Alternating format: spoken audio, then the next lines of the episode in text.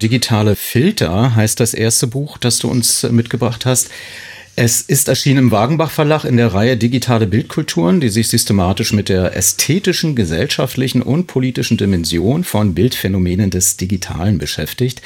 Es geht da um Kryptokunst, KI-Kunst, Binge-Watching und vieles mehr und eben auch um Filter. Und hören wir mal in ein ähm, ja, Gespräch rein, ein Selbstgespräch. Das ist ein super Filter. Jetzt gehe ich aber live. So, jetzt könnt ihr mal sehen, was nämlich der Unterschied ist. Auch das mal ein bisschen was Medienkritisches. Hier bin ich jetzt im normalen ZDF-Bild. So sehe ich normal aus, ganz normal. Und jetzt schaut mal hier bei Instagram.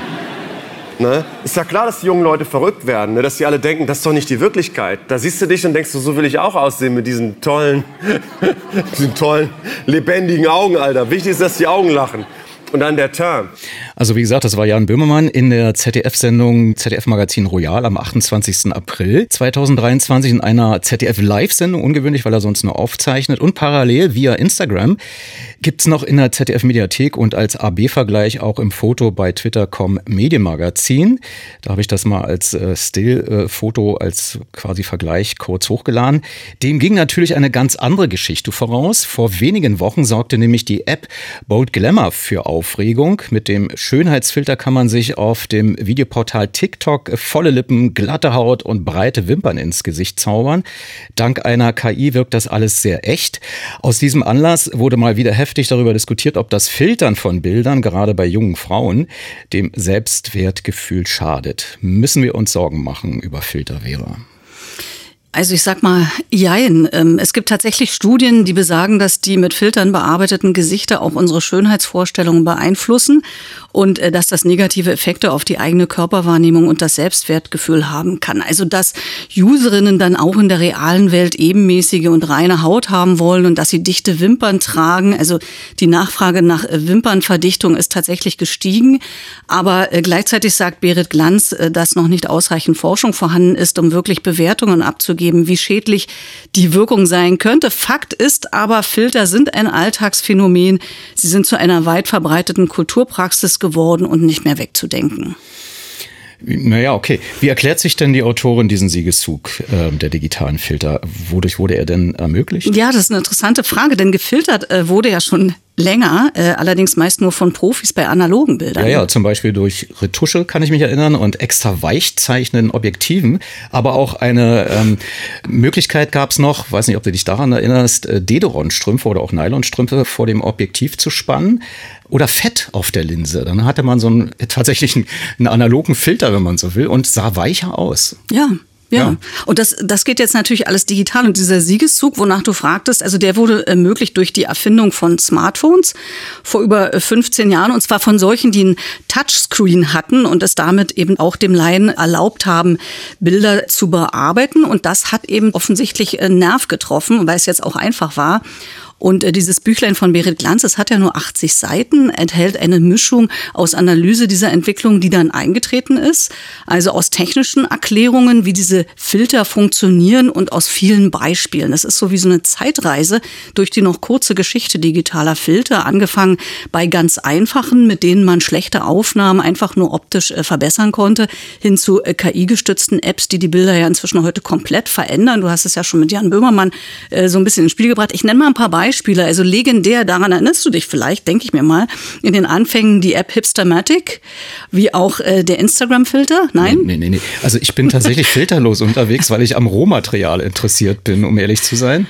Weil jeder Fotograf will das natürlich irgendwie dann später auch nochmal, ich weiß nicht, in zehn Jahren un, ungefiltert haben. Ne? Um naja, du hast ja dann beides, ne? Du hast das Original und das gefilterte Bild. Ja, also aber doppelte Platzkapazität auf der Festplatte. Also mit Hipstermatic und dem Instagram-Filter ging es los. Beide haben digitalen Fotos die Anmutung von analogem zurückgegeben durch den Retro-Look oder das quadratische Bildformat. Später dann populär Katzenohren und Katzenkopffilter mittels, ich sehe nicht den Kopf schütteln, entschuldige, mittels Augmented Reality äh, wurden hier Grafiken dem Original hinzugefügt. Man sieht das auch im Buch. Die Autorin selbst hat sich nämlich mit vielen dieser Filter auch abgelichtet. Also da gibt es dann immer A-B-Vergleich, mehrere Fotos vorher, hinterher. Ich musste und deswegen nur so lachen, weil Jan Böhmermann sich sowas wie eine lange Nase hat machen lassen, mit der er mal hin und her schlenkerte wie so ein Elefant.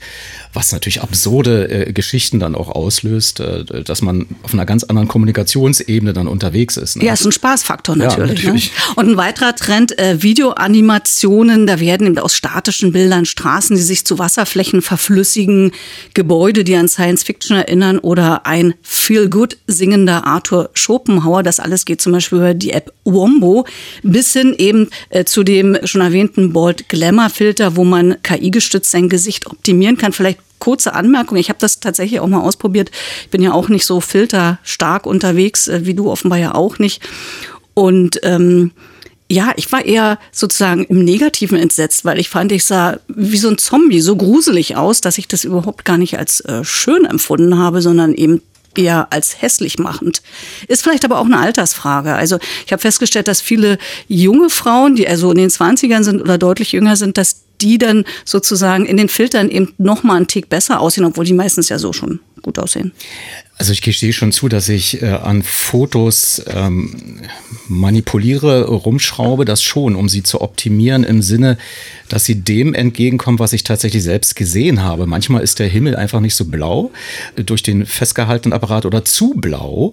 Äh, und ich versuche das dann ungefähr so abzugleichen. Oder auch äh, Menschen, die ich fotografiere, sehen mitunter sehr hart aus. Warum auch immer, wegen des Lichtes oder so. Dann versuche ich da noch so ein bisschen weichere äh, Geschichten rein zu manipulieren, das schon. Aber ich nehme keine Presets oder Filter, wo man quasi mit einem Knopfdruck dann plötzlich ein Retro-Look Ja, aber siehst du, so. es ist offenbar äh, faszinierend. Filter viele Menschen auf unterschiedliche Art und Weise. Sei es mhm. so, wie du es jetzt bei dir mhm. beschreibst oder eben, indem man halt wirklich so einen Knopf drückt und dann eben äh, komplett anders aussieht. Aber gab es sowas wie, wie tatsächlich eine Knopfdruck-Filter-Killer-Applikation? also was war denn überhaupt genau der Auslöser, dass also Filter-Apps so erfolgreich wurden? Gibt es darüber eine ja, Erkenntnis? Ja, äh, das ist ganz erhellend, äh, wie Berit Lanz hier auch die Dynamiken hinter den Bildern analysiert, nämlich tatsächlich tatsächlich ist es so, die wären ja gar nichts Besonderes oder nicht viel mehr als lustige Bilder ohne den Austausch im sozialen Netzwerk. Und das hat erstmals Instagram möglich gemacht. Das erst das gemeinsame kostenlose Anschauen, nämlich hat die Filterfunktion im kulturellen Bewusstsein verankert, meint Berit Glanz, und den Weg dann auch freigemacht für neue Geschäftsmodelle, eben zum Beispiel für InfluencerInnen, die standardisierte Anwendungen, sogenannte Presets, hattest du schon erwähnt, eben für einzelne Filter-Apps entwickeln, die sich massenhaft verkaufen. Urlaubsbilder lassen sich damit dann in einen angesagten Orange-Türkis-Look tauchen oder Mutterschaftsinfluencerinnen werben für warme Farbtemperaturen ohne Blautöne. Und auch Künstler haben neue Kunstformen mit diesen Filtern geschaffen. Du hattest ja schon gesagt, dass es äh, noch zu früh ist, um Bewertung vielleicht darüber abzugeben, ob und wie schädlich Filter sein können. Gibt es dennoch bereits Erkenntnisse darüber, wie Filter sich auf die Wahrnehmung der Realität auswirken? Also gibt es mehr Enttäuschungen, wenn die Leute sich zum ersten Mal live und ohne Filter sehen zum Beispiel? Naja, zuerst mal das Positive. Also es ist schon beeindruckend, äh, was für eine große Bildervielfalt durch digitale Filter entstanden ist, die teilweise auch einen komplett neue Erzählperspektive ermöglichen, wenn man quasi Requisiten zur Verfügung hat mit dem Filter, also Schnurrbärte oder äh, lange Nasen oder ähm, äh, Katzenköpfe. Aber äh, natürlich erwähnt Berit Lanz auch die Schattenseiten. Die Kommerzialisierung durch die sozialen Netzwerke führe regelmäßig zu einer ästhetischen Normierung, äh, kritisiert sie. Das ist das eine. Und das andere ist, auch wenn es dazu noch weiterer Wirkungsforschung bedarf, für sie steht jetzt schon fest, die Hersteller der Apps müssen mehr soziales Verantwortungsbewusstsein zeigen, denn auch rassistische rassistische und frauenfeindliche Stereotype würden immer wieder transportiert. Auch hier bringt sie einige Beispiele wie die App Lensa.